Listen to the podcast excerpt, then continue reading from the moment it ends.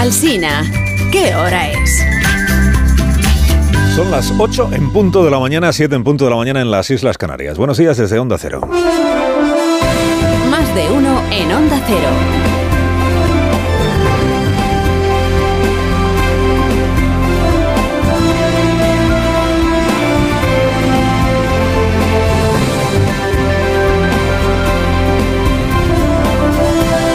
Están? Bienvenidos a una mañana de radio, una nueva mañana de radio que corresponde al 21 de febrero de 2024. Puede que sea eh, recochineo, pero suene a recochineo, pero es, política, es política. Dentro de una hora en el Congreso, la delegada Puigdemónica Miriam Nogueras, estrella parlamentaria de la legislatura en perjuicio de, de Gabriel Rufián, que está muy eclipsado, le va a preguntar la señora Nogueras al presidente del gobierno si será capaz de sacar adelante los presupuestos de este año. ¿Cree usted que lo conseguirá? Es la pregunta que... No es que le esté pidiendo un pronóstico, imagino, ¿no?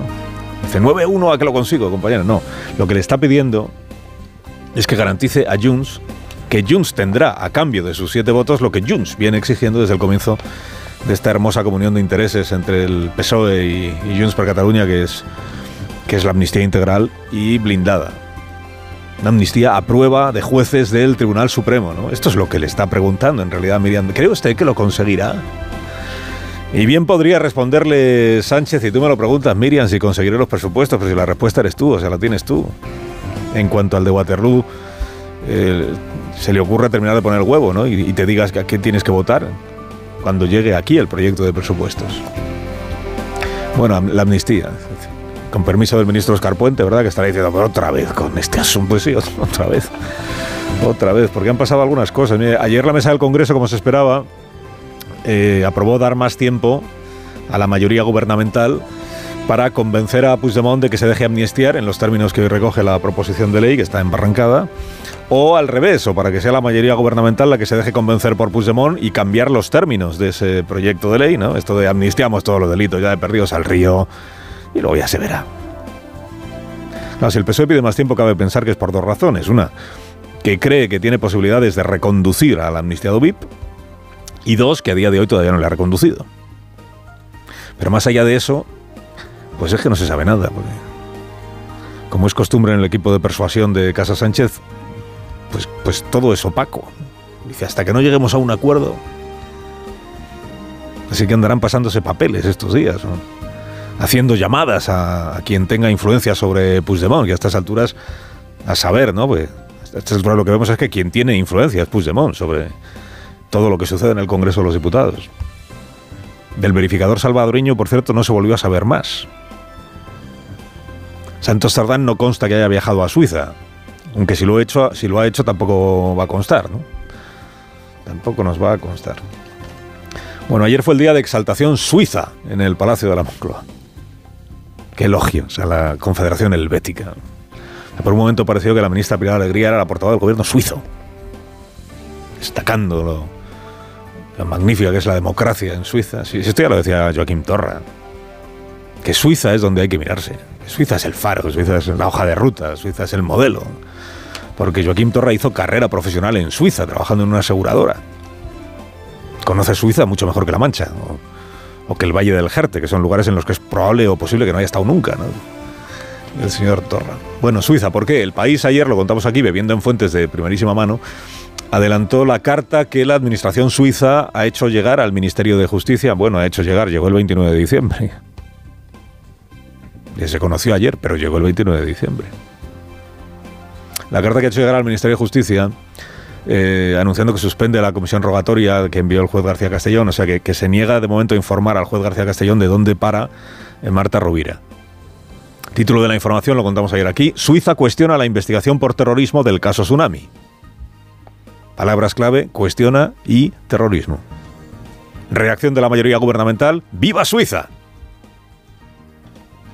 Dice, ahí está, decían ayer a coro independentistas y socialistas, ahí está, no hay terrorismo en Tsunami, lo dice Suiza. Que se entere García Castellón. Es conocido que visto desde España, lo que diga Suiza siempre tendrá valor de verdad revelada frente a las maniobras insidiosas de nuestro Tribunal Supremo, que anda siempre ahí. El criterio suizo es el bueno y no el de los fiscales de aquí 11 a 4. Este la justicia suiza que se quite la española. Hombre, tampoco le vamos a pedir a estas alturas a los portavoces políticos prosuizos que entren en la letra pequeña de este asunto, que por ejemplo aclaren que la Oficina de Justicia Suiza, la que ha emitido este dictamen, esta carta de respuesta, no es un órgano judicial ni es un tribunal. Es un órgano administrativo que se comunica con el órgano administrativo de aquí, que es el Ministerio de Justicia, la Dirección General de Política Legislativa. ¿no? O que aclaren que lo que en realidad en la carta dice la autoridad suiza es que le requiere al juez García Castellón ampliación o aclaraciones a algunas cuestiones que cree que no están claras del todo sobre el motivo de la pesquisa, ¿no? incluyendo una petición de información que hace la autoridad suiza sobre el efecto que tendría la ley de amnistía en Marta Rubira. Es una pregunta muy difícil de responder.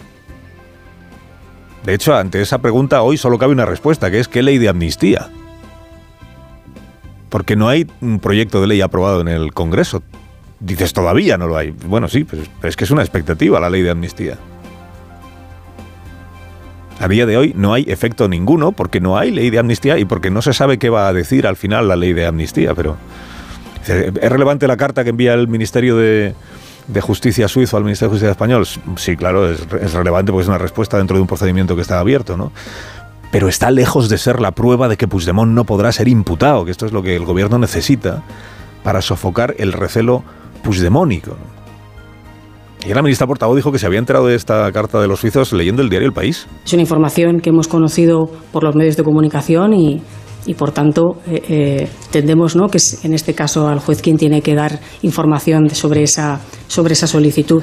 Pero la carta de suiza entró en el Ministerio de Justicia el 29 de diciembre,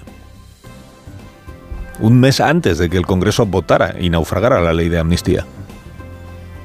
¿Será que han tardado en, comunicársela al juez un mes y, bueno, casi dos meses? Pues será. ¿Será que las cosas del ministerio van despacio? Pues será. Pero vamos, que el documento estaba en poder del Ministerio de Justicia, por tanto del Gobierno, desde el 29 de diciembre, que la ministra portavoz se entere leyendo el periódico. Que no digo yo que no, ¿eh? Pero... Bueno, hoy leyendo el diario El Español sabemos que los fiscales del Tribunal Supremo han terminado ya el escrito en el que resumen la deliberación que se produjo en la Junta de Fiscales, aquella, acuérdese, en la que se votó cuál debía ser el criterio de la Fiscalía del Supremo respecto de imputar o no a Carlos Puigdemont por un presunto delito de terrorismo aquella reunión 11 a 4. Lo que ahora hacen los fiscales es poner en un papel, poner en un documento lo que allí se habló y los argumentos que llevaron a la mayoría a tener ese criterio. ¿Por qué? ¿Y se, a quién se lo entregan? Pues a la Teniente Fiscal del Supremo, que es la que tiene que fijar el criterio definitivo. ¿Y qué dice ese documento? Ya sabíamos que estaban a favor de la imputación de Puigdemont, 11 a 4. Pero hoy sabemos que el argumento que utilizan para estar a favor de la imputación de Puigdemont es, primero, que el líder de Tsunami Democratic era Puigdemont, que al frente de esa organización estaba el de Waterloo. O sea que la respuesta a aquella pregunta que nos hacíamos y se hacía el ministro Grande Marlaska en octubre del 19, que era, ¿pero quién está detrás de esto de Tsunami Democratic? La respuesta era Puigdemont, en opinión de los fiscales del Tribunal Supremo, o con los indicios que hoy tienen que dicen que hay razones para sospechar que eso era así, que el líder era Puigdemont, y que Tsunami Democratic se comportaba como una organización que recurría a la violencia y que en algunos de los actos que realizaron, singularmente el, del aeropuerto del Prat, se dan los requisitos para que deban ser investigados por un presunto delito de terrorismo. Juntas las dos cosas y que te sale lo que sabíamos, que los fiscales del Supremo creen que hay que imputar a Puigdemont por un presunto delito de terrorismo. ¿Significa que la Fiscalía del Supremo lo hará? No, porque la decisión la toma la número dos de fiscal general. Y al final, es un poco cansino recordarlo, lo sé, pero quien va a decidir si a Puigdemont le cae o no le cae una imputación por terrorismo o por traición o por cualquier otro delito, no son ni los fiscales del Tribunal Supremo, ni los, ni los suizos, ni, ni el Ministerio, por supuesto, es, son los jueces del Tribunal Supremo. Todos los otros criterios, informes, resoluciones, dictámenes, hombre, dan para animar el debate, para tener cosas que comentar en las tertulias, es verdad. O para cargarse de argumentos para defender una posición o su contraria, pero al final no, cambia el fondo del asunto. El fondo del asunto es que el gobierno tiene que garantizarle a Puigdemont que quedará libre de todo el día que se aplique la amnistía.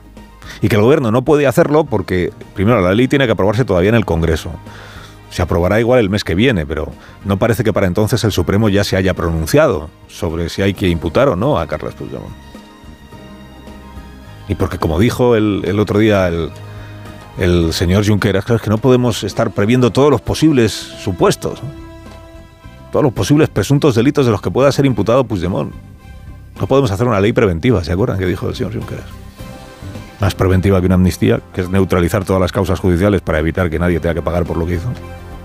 Entre medias, y para ponérselo más cuesta arriba al gobierno en su campaña de evangelización sobre las bondades de andar en tratos con Junts, este partido ayer abrió camino en el Parlamento catalán a una iniciativa popular que piden que... ¿Que pide qué? Pues, pues pide que se declare la independencia de Cataluña. Y dices, ¿otra vez? Pues sí, otra vez. Junts a favor de que en el Parlamento catalán se debata y se entiende que se apruebe una declaración de independencia. Dices, eso es solo un gesto. Bueno, sí, es un gesto, pero es el gesto con el que Junts desbarata la doctrina gubernativa según la cual habían renunciado a la vía unilateral. Que anda que no lo repitieron en su momento, no los de Junts, que decían no hemos renunciado a nada, pero sí los portavoces del gobierno. No, es que en la práctica, aunque digan que no, porque es para su parroquia, tal, la gesticulación, no sé qué, en, la, en realidad han renunciado a la vía unilateral, han aceptado el marco constitucional. Pues están promoviendo la declaración de independencia en el Parlamento catalán otra vez. Eso va, a ser que no han aceptado y que no han renunciado. Bueno, eh, ¿habrá República Independiente Catalana en el Parlamento de Cataluña de nuevo? Pues no parece, ¿no? No ocurrirá. Pero al argumentario oficialista, Junts per Catalunya le ha hecho un roto. Otro roto. Carlos Alsina en Onda Cero.